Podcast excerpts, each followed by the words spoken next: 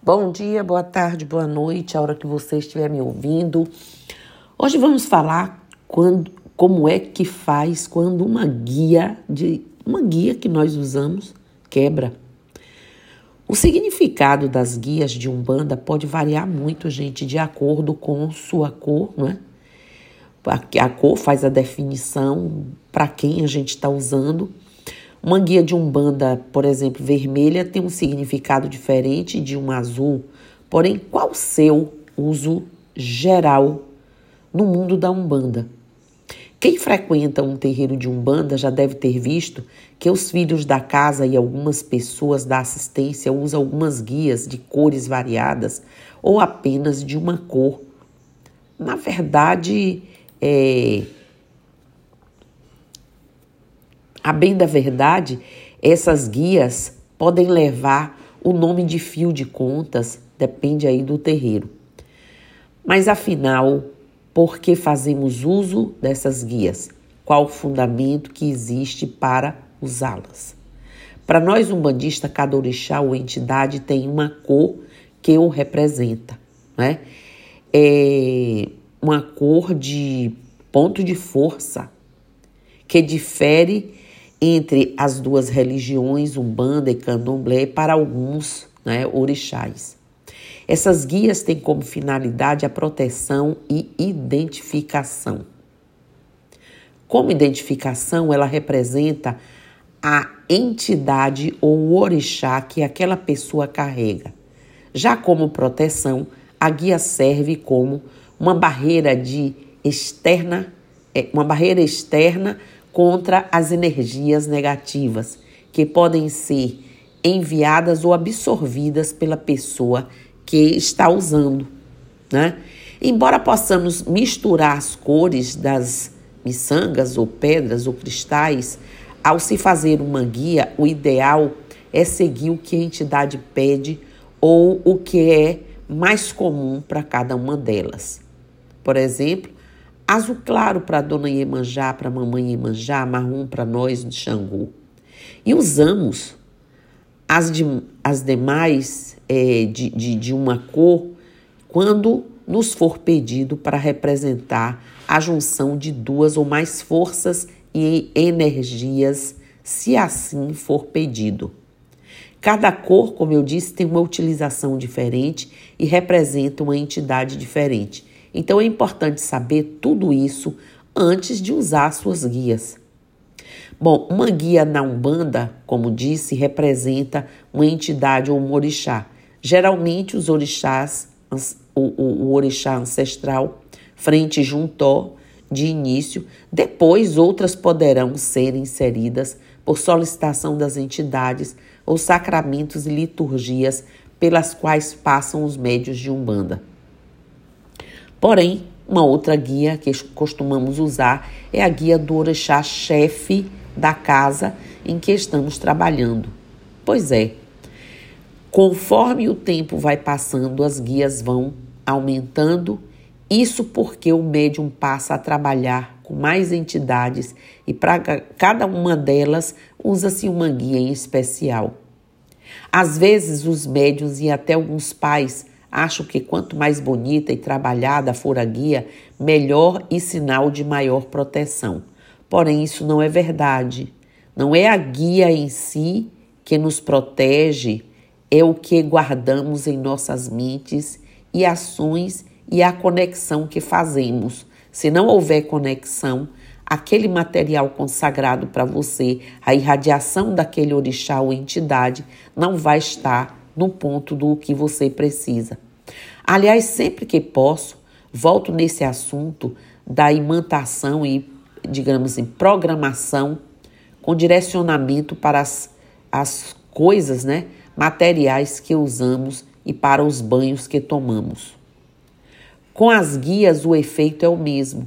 Claro que na espiritualidade haverá uma diferença e vou falar sobre ela, mas para quem usa, se o fato de usar for o de apenas colocar no pescoço, vou logo avisando, de nada adianta, viu, gente? As guias, ela, a, a guia ela serve para a proteção do médium ou de pessoa ou da pessoa que a usa. assim como para identificar e representar as entidades orixás daquela pessoa, como eu repetindo aqui. Existem algumas guias que são feitas com sete voltas, existem as, os brajás, né? Estes estão sempre relacionados ao grau de importância do médium naquela corrente. Importância não, a forma como ele se colocou com a questão de amadurecimento, comprometimento. Se bem que não é a guia que transforma, como eu já disse, o médium. Aliás, a única coisa que o transforma e lhe confere um grau a mais na Umbanda será sempre a sua honestidade, humildade, verdade, amadurecimento e o reconhecimento de tudo isso pela própria espiritualidade. Por isso, não importa se sua roupa é mais bonita, se sua guia é mais comprida, mais cheia de, de, de, de, de materiais, né? bonita ou bem elaborada. Pois se não houver mediunidade e boa, de nada serve tudo que usa. Mas, espiritualmente falando, a cor de cada guia impõe é, a espíritos menos evoluídos um certo receio de chegar perto da pessoa que usa. Uma guia vermelha, por exemplo, pode ser de Ansan e um espírito, por mais perdido que seja, sabe que não se deve brincar com essas forças ou qualquer outra. Então, quando um espírito do mal enxerga uma guia no pescoço de alguém ou a, a vibração e radiação que ela né, emite, sabe que ali tem proteção da espiritualidade, ainda que a pessoa que esteja usando não tenha tanta certeza e pouca conexão.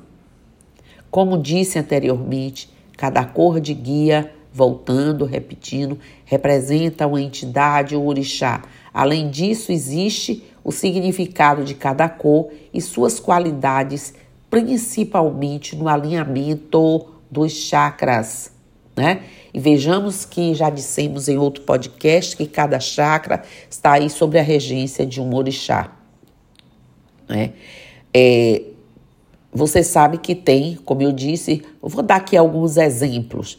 A guia azul, a guia azul claro, está ligado diretamente à mãe Emanjá, que representa o trono da geração, mas pode ainda ser usada pelos marujos, marinheiros, né, que podem ou não colocar uma outra cor junto com azul claro. O azul representa paz, sabedoria, tranquilidade e calma. Você pode combinar a cor azul é, juntamente com outras. Tudo vai depender da finalidade da sua guia. Não é isso? A guia preta, geralmente usamos as guias de cor preta para as entidades da esquerda, Exus e Pombagiras. Quando feitas para um mistério, costumamos usar a combinação de vermelho e preta, que o mistério significa Exus, Pombagiras e os mirins. O preto é uma cor neutra e que significa silêncio. A cor preta representa ainda a transformação e faz o recolhimento das energias ruins de um ambiente. Ela pode e deve ser usada para pedir a transmutação ou a transformação é, de uma situação. Ao contrário do que muitos pensam, a cor preto, preta não é negativa, ela não atrai energias negativas nem negatividades nas guias. Então, não tenha medo nem receio de usar. É, o significado do amarelo é, vamos lá, a guia de cor amarela da Umbanda representa Mamãe Oxum, orixá do ouro. Na Umbanda também representa força, vitalidade, disposição e ação. Vamos ver aqui a guia verde. A guia verde, cor verde, representa o Pai Oxóssi, o Pai Ossan e alguns caboclos. Nem todos os caboclos usam apenas o verde em suas guias, geralmente os caboclos de outros orixás, como é o caso do caboclo Pena Branca, que usa em sua guia o verde de Pai Oxóssi e o branco de Pai Oxalá. O verde representa a esperança, conhecimento, a cura, a harmonia, não é isso? porém também pode representar o lado material da vida, já que Pai Oxóssi é responsável por trazer a fartura né, para dentro de casa, por isso a prosperidade está também ligada a esta cor e assim por diante. Não é isso?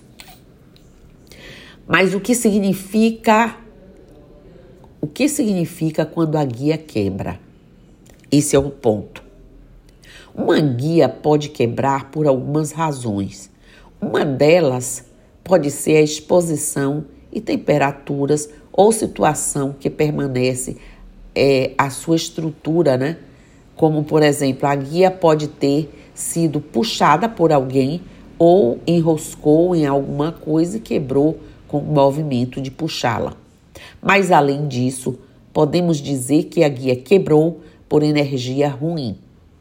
Lembra que uma de suas funções é a de proteção, portanto, quando ela quebra no meio de uma gira, né, nome que se dá aos trabalhos de atendimento na Umbanda, ou quando elas quebram apenas de colocar no, no, no, pescoço ou no recipiente que guarda ou no lugar que guarda, é porque elas estão saturadas de energias ruins e a guia segurou todas elas e aí quebrou, partiu.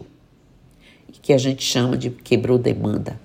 Existem pessoas que usam as mesmas miçangas para fazer uma nova guia e outras que recolhem essas miçangas e jogam fora, mas o ideal é que tragam para a gente, nós, os pais de vocês, né? É, saber, saber identificar o, o, o efeito ali após analisar a energia e tudo mais. Se ela quebrou é porque cumpriu seu papel de nos guardar do mal e talvez esteja mesmo na hora de trocar e fazer uma nova. Então não tenha medo nem receio de jogar, é, de, de, de se desfazer né, e fazer uma nova. Não é isso? É, após a desvinculação energética, afinal, ela foi consagrada para você. Então, nunca jogue antes da gente ver, da gente analisar. Ela fez o seu. É, é, o, tudo aquilo que era ruim, né? Ele protegeu. Então chegou a hora de fazer outra e substituir. É assim, assim que se faz e não precisa se preocupar porque está tudo ativado, sua proteção está ativada. As guias têm o mesmo significado do candomblé. Quando falamos sobre proteção, sim, porém, quando falamos sobre identificação de orixá, não uma vez que as cores para ambas as religiões diferem para alguns orixás, como eu já falei. Além disso, o candomblé não trabalha com entidades de atendimento ancestrais, incorporam apenas os orixás, não é? Os orixás. Todo o atendimento é feito com o jogo de búzios realizado pelo pai, a mãe de santo e a lorixá, o babalorixá. Por isso, se para uma é, para uma mãe Oxum é representado pelo azul, pelo amarelo, como for, mas é a mesma mãe Oxum com as mesmas características e axés. Portanto, que muda de uma religião para outra é somente uma identificação ou representatividade das entidades que usam né, essa ou aquela cor. Repetindo, meu povo, muitas coisas ainda são feitas para que outros possam ver. Quero dizer com isso que minha guia não precisa ser a maior nem a mais bonita para que eu tenha proteção e possa trabalhar na Umbanda. A mesma, mas se for também não tem problema, ok? A mesma coisa acontece com as roupas ou acessórios usados. Trabalho de caridade e, é, e ajuda, ajuda do mesmo jeito. Para concluir, uma outra coisa que eu gostaria de falar, aproveitando o assunto, é que não existe exigência de entidade, coisas como a minha entidade só vai trabalhar se tiver isso ou aquilo. Caso contrário, ela nem vem para o terreiro. Isso é coisa de médium e médium, principalmente não ainda desenvolvido. Na Umbanda trabalhamos de branca com os pés no chão. Nossos Exus e Pombagiras não precisam de saias, capas ou qualquer outra coisa para trabalhar, mas em algumas casas eles podem pedir e vai aí do médium do pai da casa ou do dia festivo, né? Às vezes existem elementos que fazem parte da magia da entidade e aí precisa ter. Para isso, em nosso terreiro, por exemplo, mantemos tudo à disposição em cada gira. Sem fugir muito do assunto, mas para finalizar esse podcast, eu gostaria ainda de dizer que Orixá não dá surra em ninguém. Já ouvi tanto médio dizer que apanhou do seu Orixá ou entidade porque não fez o que eles mandam ou não foi trabalhar. Isso não existe, não procede. O que existe é acúmulo de energia que deveria ser doada e não foi, e acaba por se manifestar no corpo, às vezes com dores, mal-estar, mas nunca porque uma entidade orixá está atuando contra você, que é médium dele, ou nem de nenhuma outra pessoa. Então, vamos aí desmistificando essas informações, conhecendo é, as cores das guias na Umbanda, né? o que elas representam, inclusive como vibração energética, para que usamos, quando usamos, é, em casa, o cuidado que devemos ter, é, aonde guardamos, o respeito que devemos ter e nunca colocar como uma forma de afronta para as pessoas. Temos que ter essa consciência toda. Então, Axé Namastê, Saravá, Motumbá, Mojubá, Zambi e eu continuo aqui.